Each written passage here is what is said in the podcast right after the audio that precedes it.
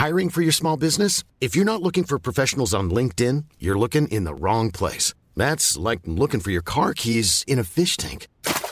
LinkedIn helps you hire professionals you can't find anywhere else, even those who aren't actively searching for a new job but might be open to the perfect role. In a given month, over 70% of LinkedIn users don't even visit other leading job sites. So start looking in the right place. With LinkedIn, you can hire professionals like a professional. Post your free job on linkedin.com/people slash people today.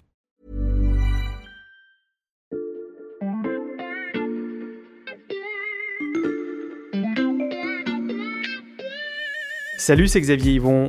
Aujourd'hui, je vous propose cet épisode de La Loupe diffusé une première fois en février dernier. Allez, venez, on va écouter l'info de plus près. Quand vous achetez un vêtement ou un aliment, pour savoir d'où il vient, c'est facile, il suffit de regarder sur l'étiquette ou sur l'emballage. Mais avant de le prendre, avez-vous déjà cherché à savoir où avait été fabriqué un médicament? J'ai testé chez moi, je suis allé vider l'armoire à pharmacie et j'ai regardé sur les boîtes, une par une. Rien, aucun made in quelque part. Et sur les notices, parfois une vague adresse de fabricant, mais ça ne mène pas très loin. J'ai vérifié, la loi ne l'oblige pas, mais si ça avait été le cas, ça aurait peut-être pu nous alerter. L'épidémie de coronavirus en Chine va-t-elle causer une pénurie de médicaments dans les pharmacies françaises?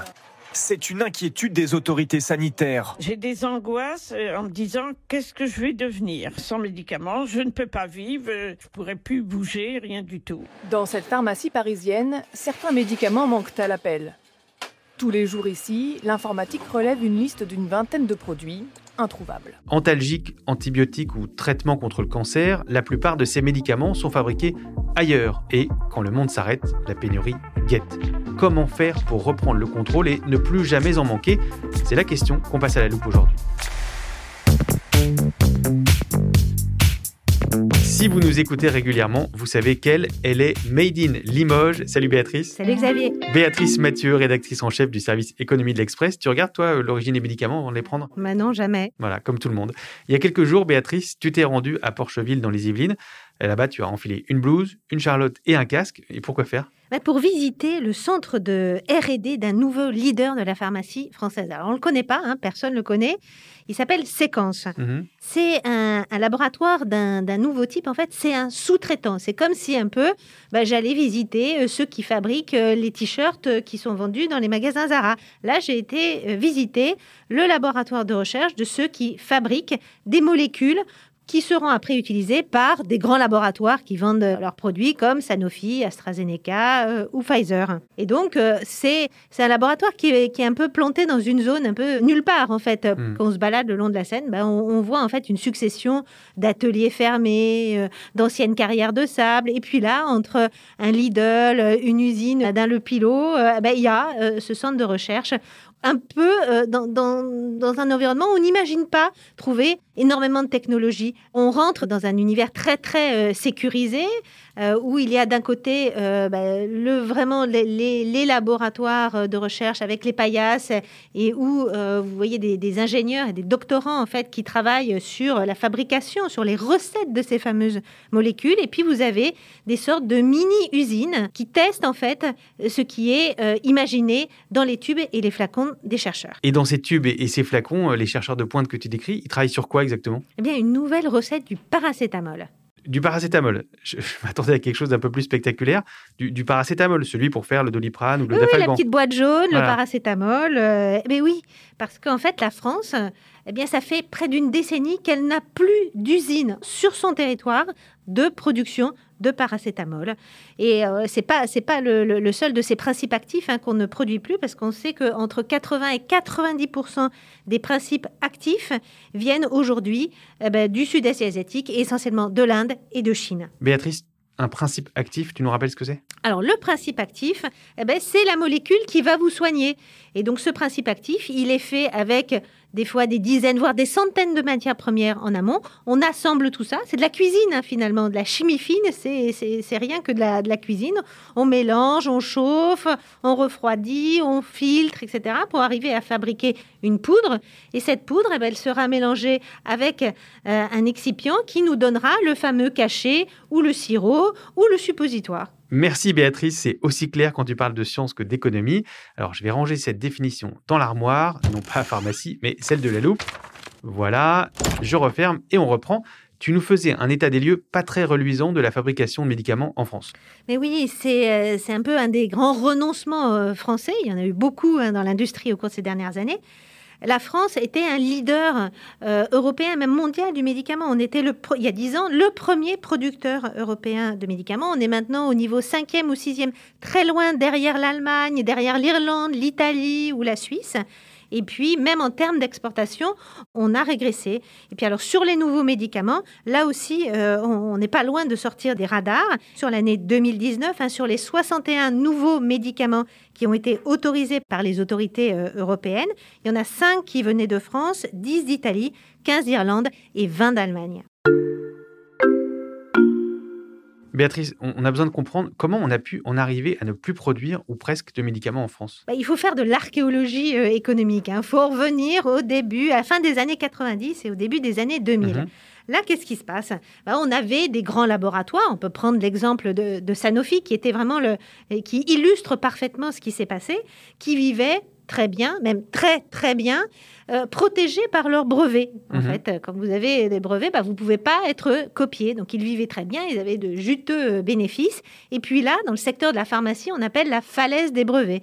C'est-à-dire qu'au bout d'un moment, bah, votre brevet tombe dans le domaine public et vous avez des fabricants de génériques, on appelle les génériqueurs en fait, mhm. mais qui s'en emparent et qui, qui font la même molécule que vous et qui en général la font beaucoup moins cher. Donc, les laboratoires, et c'est vraiment encore le cas de, Sanofi, ont, ont été confrontés à cette falaise de brevets.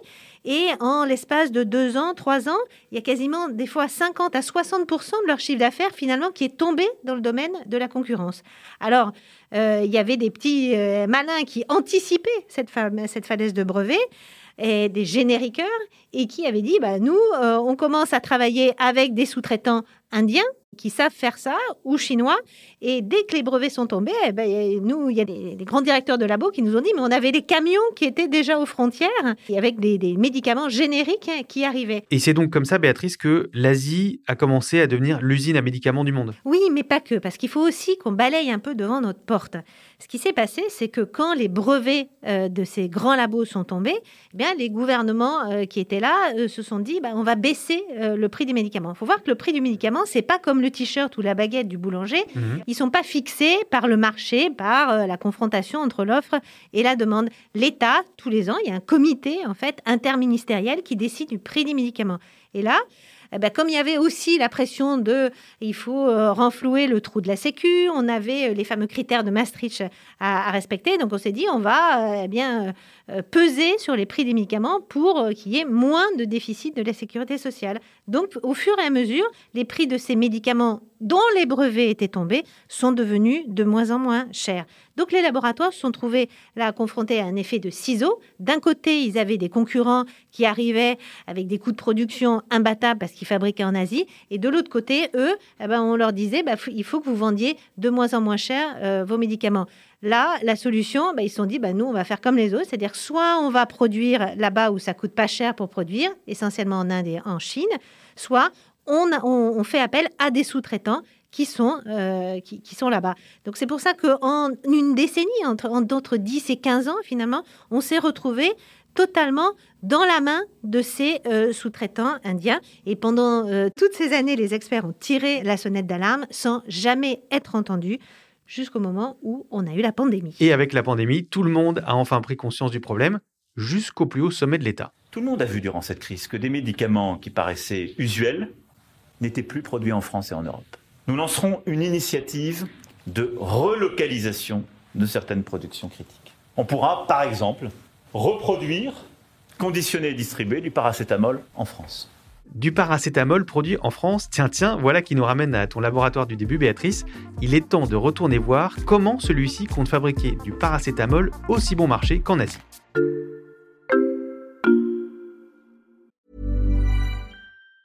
Planning for your next trip? Elevate your travel style with Quince. Quince has all the jet setting essentials you'll want for your next getaway, like European linen, premium luggage options, buttery soft Italian leather bags, and so much more. And it's all priced at 50 to 80% less than similar brands. Plus, Quince only works with factories that use safe and ethical manufacturing practices. Pack your bags with high-quality essentials you'll be wearing for vacations to come with Quince. Go to quince.com slash trip for free shipping and 365-day returns.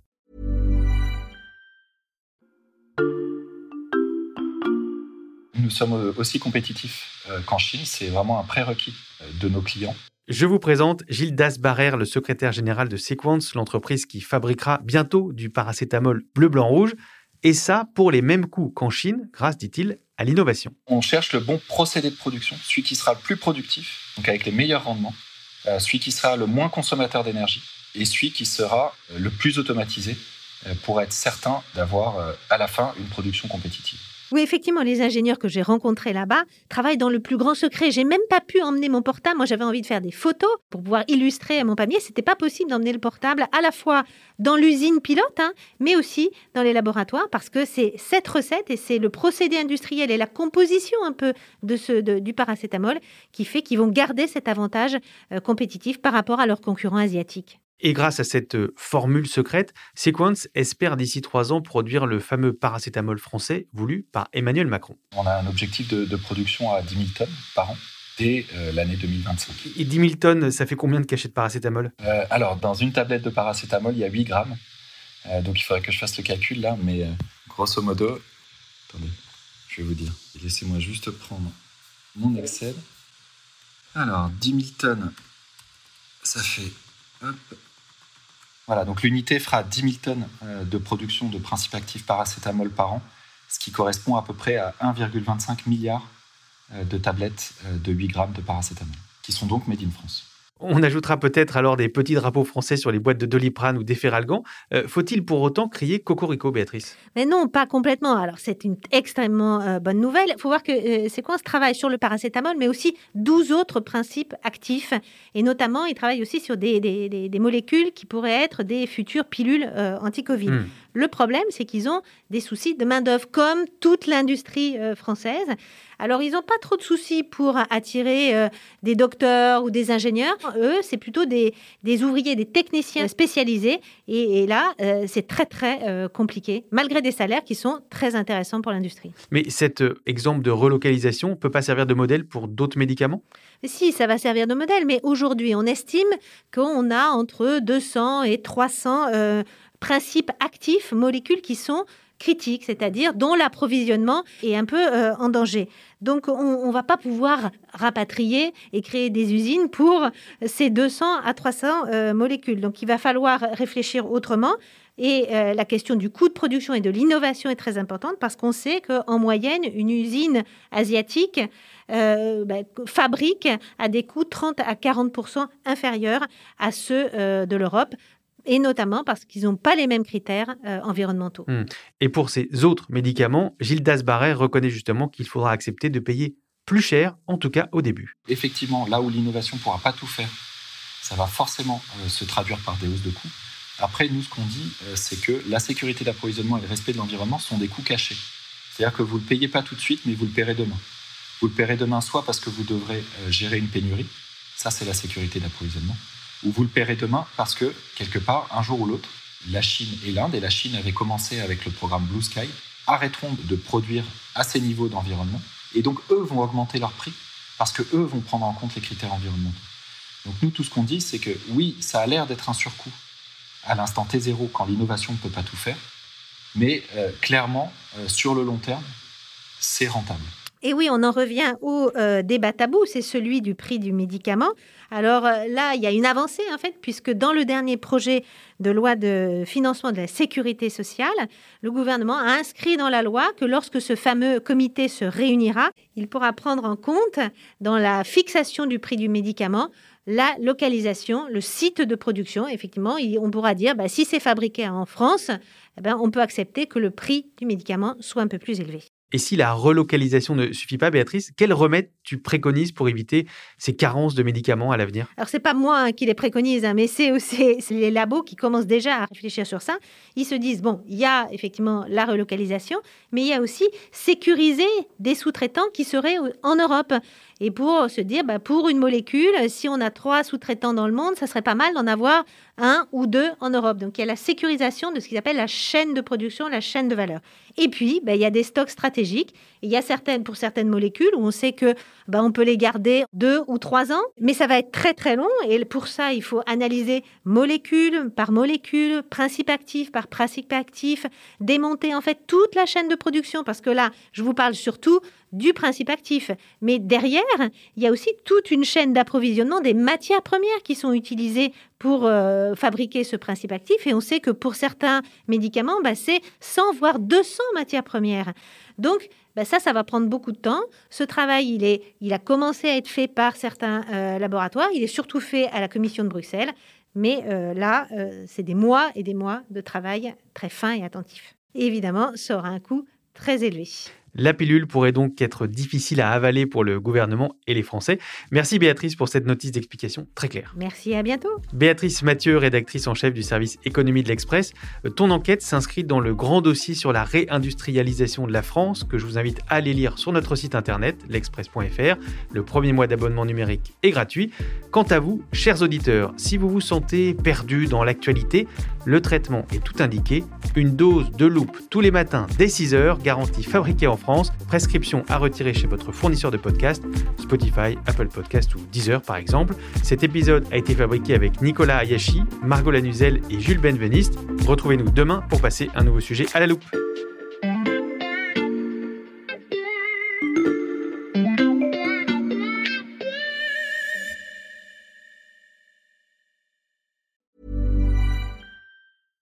Catch those springtime vibes all over Arizona. Break out of the winter blues by hitting the water at one of our lake and river parks. Take a hike among the wildflowers. Just make sure to stay on the trails and leave the flowers for the bees. Discover Arizona's best kept secret and visit azstateparks.com slash amazing to start your springtime adventure. Hey, Drew Scott here, and I'm Jonathan Scott, reminding you that life's better with a home policy from American Family Insurance. They can help you get just the right protection at just the right price and help you save when you bundle home and auto. Kind of like Goldilocks and the Three Bears. It'll be just right for you. We love a custom build. American Family Insurance. Insure carefully, dream fearlessly. Get a quote and find an agent at amfam.com. Products not available in every state. Visit amfam.com to learn how discounts may apply to you. American Family Mutual Insurance Company SI and its operating company 6000 American Parkway, Madison, Wisconsin.